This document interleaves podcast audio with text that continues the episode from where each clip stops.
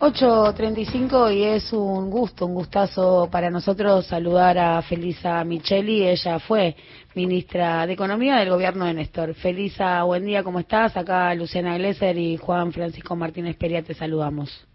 ¿Qué tal? ¿Cómo les va? Buen día. Buen día, muchas gracias por tu tiempo. Tengo ganas de preguntarte todo, todo. Voy a empezar por inflación, ¿no? Porque, bueno, esta semana se conoció el dato, 6,7%, con un leve descenso en el precio de los alimentos y ahí, ¿no? Digo, tanta cobertura del gobierno nacional diciendo se va a trasladar el, el contexto guerra y justamente alimentos es lo único que marca un leve descenso y las preguntas sobre cuáles son las anclas, ¿no? La tasa de interés, cómo juega, esto de las canastas, dónde está la política de ingresos, ¿qué lectura haces vos, Felisa? Mira, en primer lugar tengo que decirte que eh, Roberto Felipe tiene razón cuando dice yo solo no puedo, no se pueden hacer milagros, y también cuando técnicamente expresa que la política de ingresos, es, quiere decir los acuerdos de precios, eh, no puede sola si la macroeconomía está desacomodada. Entonces, una de las cosas que hay que hacer es restablecer los equilibrios macroeconómicos que prácticamente significan eh, tener reservas en el Banco Central para evitar las expectativas negativas derivadas de las presiones evaluatorias, tener este una menor emisión monetaria que no vaya a las LELIX, o sea, que el Tesoro siga financiándose con lo que se necesita, pero que disminuya la emisión monetaria destinada a las LELIX. Significa una intervención en el Estado que si no se quiere poner retenciones, no se explica bien por qué, porque el ministro de Economía, Martín Guzmán, explicó el otro día que ya se había tomado la decisión respecto a que no va a haber retenciones, pero no dijo por qué no va a haber retenciones, cuál es el, el, problema para ponerlas. Supongo que político, por temor a que el campo eh, manifieste las rutas, cortando rutas, etcétera. Perdón que te interrumpa, perdón que te interrumpa acá en este punto, porque sí, pensando en esto, si es la palabra la que causa temor y cuánta distancia hay en esta propuesta también que dejó trascender esta semana sobre el gravamen, sobre esa renta excepcional, ¿no? Digo, si de alguna manera no es una forma de retenciones sin decir la palabra retenciones. Bueno, pues Puede ser, lo que pasa es que no lo conocemos el proyecto, no sabemos que es un gravamen. No, claro. un mecanismo para arbitrar en cuanto a los precios internacionales en relación a que haya una mayor distribución de la renta que se obtiene por el aumento de los precios por la guerra, ¿no es cierto? Sí, exactamente. Así que todavía no sabemos si es un gravamen, todavía no sabemos cómo la letra de, ya no la letra chica, la letra grande ni siquiera conocemos, ¿no? Ni, de ese mecanismo.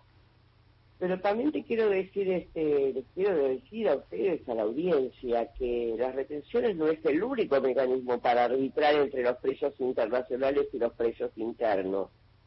Eh, durante el primer peronismo, el Perón gobernó sin retenciones, pero creó el IAPI. Claro. Tenía el Estado la intervención en el comercio exterior. Entonces, hay otros mecanismos que no se quieren crear retenciones. Por ejemplo, que el Estado participe en el mercado de alimentos o en el mercado de granos. Hoy, más eh, después de tantos años, no hace falta crear un IAPI, pero sí quizá un arbitraje con alguna empresa en el mercado de alimentos en fin, creo que y en ese sentido fue y en ese sentido una gran oportunidad perdida es eh, eh, Vicentín, ¿no? Sí, pero hay otras, no hay que estar, este, eso fue una oportunidad totalmente perdida, ¿no? Porque eh, podríamos estar haciendo eso sin ningún, sin causar ninguna confrontación por nadie, ¿no es cierto? Que si es lo que se quiere evitar pero bueno, también no hay que quedar Pero se puede, te quiero hacer una pregunta, ¿se puede combatir la inflación sin, sin chocar o enfrentar o pisar o apropiarse o ir contra alguno de los intereses en pugna? Digo, ¿no hay que jugársela también a enfrentar esos intereses? Y sí, mira, sacarle los, los este, parte de la emisión monetaria que da a los MILIX significa pagarle menos intereses a los bancos, intervenir en el mercado de granos comprando y vendiendo para que abaraten los precios de los alimentos, confronta con el sector exportador, pone retenciones molesta al sector agropecuario, en fin, siempre tenés, a los acuerdos de precios molestan a las grandes empresas, pero aquí estamos, por no molestar a nadie, la inflación que tenemos es de casi el 7% mensual y el que paga el pato es el pueblo trabajador y por eso las marchas, los cortes, los piquetes y todas la, las formas de expresión que puede tener este sector para decir que está contento y que por este camino no se va a ningún lado, ¿no? El sector no, este sector no está contento, ¿no? Por está pasando mal. Por supuesto. Entonces también elegir no confrontar con todos los demás es simultáneamente elegir confrontar con los trabajadores y, los, y el pueblo más humilde, ¿no? Y la clase media. Clarísimo.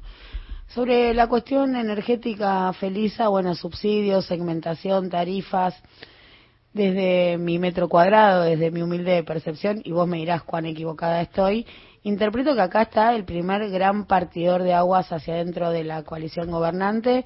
De un lado, los que entienden a la energía barata como política distributiva en función de un modelo de desarrollo, y otro que tiene el pleno puesto a las exportaciones por sobre las necesidades del mercado interno. ¿Vos cómo la ves? Yo creo que en un país como Argentina eh, la prioridad debe ser la producción, debe ser el mercado interno y en ese sentido adhiero a tener una energía que pueda ser compatible con, con este, producir para el mercado interno y para exportar, que pueda tener una energía que sea accesible, que esté nivelada con los niveles salariales, este descalabro comenzó con Macri, no sé si ustedes se acuerdan de Aranguren y su planilla de extra, nos acordamos, que aumentó la energía 20, 30 veces, y bueno, hay que acomodarla. También aquí entra el tema de la confrontación, también aquí entra el tema de cómo repartir los costos de tener que acomodar nuevamente y en equilibrio las tarifas con los salarios ese es todo un sector de suma importancia. La energía atraviesa todos los sectores productivos. Es un gran componente también en el esquema de precios de un país.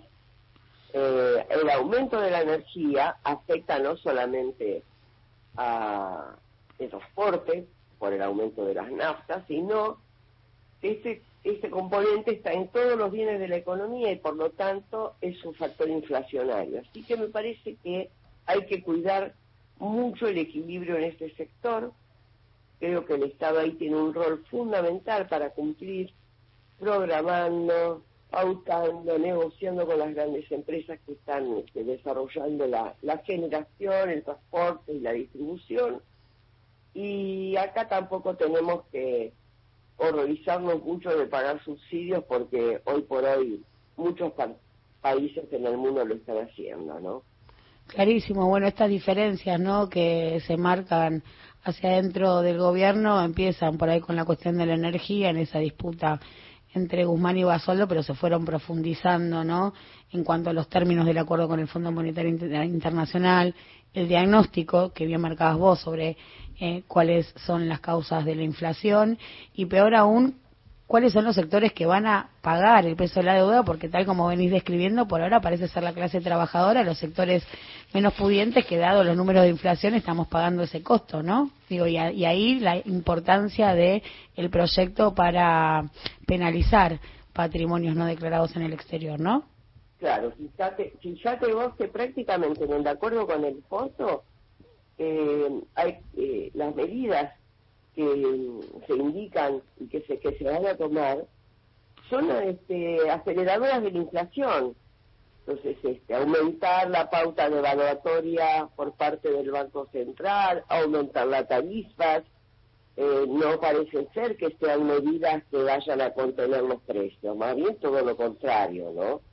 Entonces, este, existe plenamente ese peligro de, de que sea los trabajadores, los, los sectores de ingresos fijos, la clase media, porque acá no hablamos de también como la está sufriendo la, la clase media, los comercios, las pequeñas empresas, eh, la clase media con ingresos fijos, también está sufriendo este gran problema que es la inflación.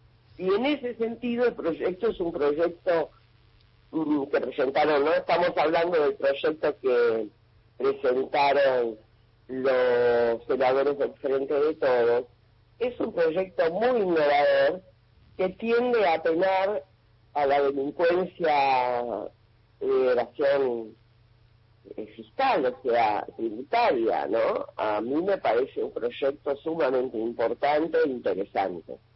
Estamos hablando con Frisa Micheli, ella fue ministra de Economía del gobierno de Néstor y venimos recorriendo ¿no? un poco la discusión entre dos modelos hacia adentro del gobierno y te quiero preguntar si hay posibilidad de síntesis entre estas dos expresiones, algo que aumente el contenido político para quizá una unidad con musculatura, ¿no? O al revés, hay que bajarse la discusión política para poder sostener la unidad. No, bajarse de la discusión política nunca nunca. La unidad vacía de contenido no nos sirve, no nos sirve para um, mejorar la calidad de vida del, del pueblo y no nos sirve para tener este, un país soberano. Entonces, esto no, no debe suceder.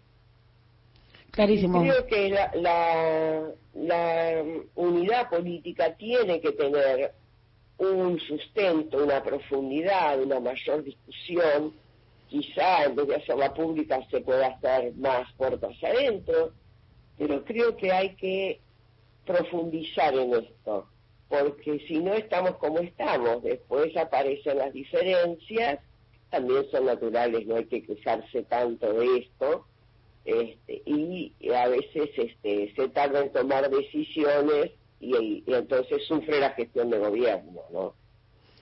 Antes de despedirte, Felisa, te voy a hacer una pregunta cholula. Te voy a preguntar si se ven con la vicepresidenta, que hacen merienda, comen torta, la ves bien, con ganas de hacer política. No, no, no, no es así, no es así. Esa pregunta Cholula te voy a decir como lo dijo alguna vez un nefasto expresidente, te la debo. Esa te la debo. Muchísimas gracias, Felisa, por tu tiempo y por la disponibilidad al intercambio con Alafuentes. Bueno, muchísimas gracias a ustedes, un cariño. Un abrazo. Pasaba Felisa Micheli, ex ministra de Economía del Gobierno.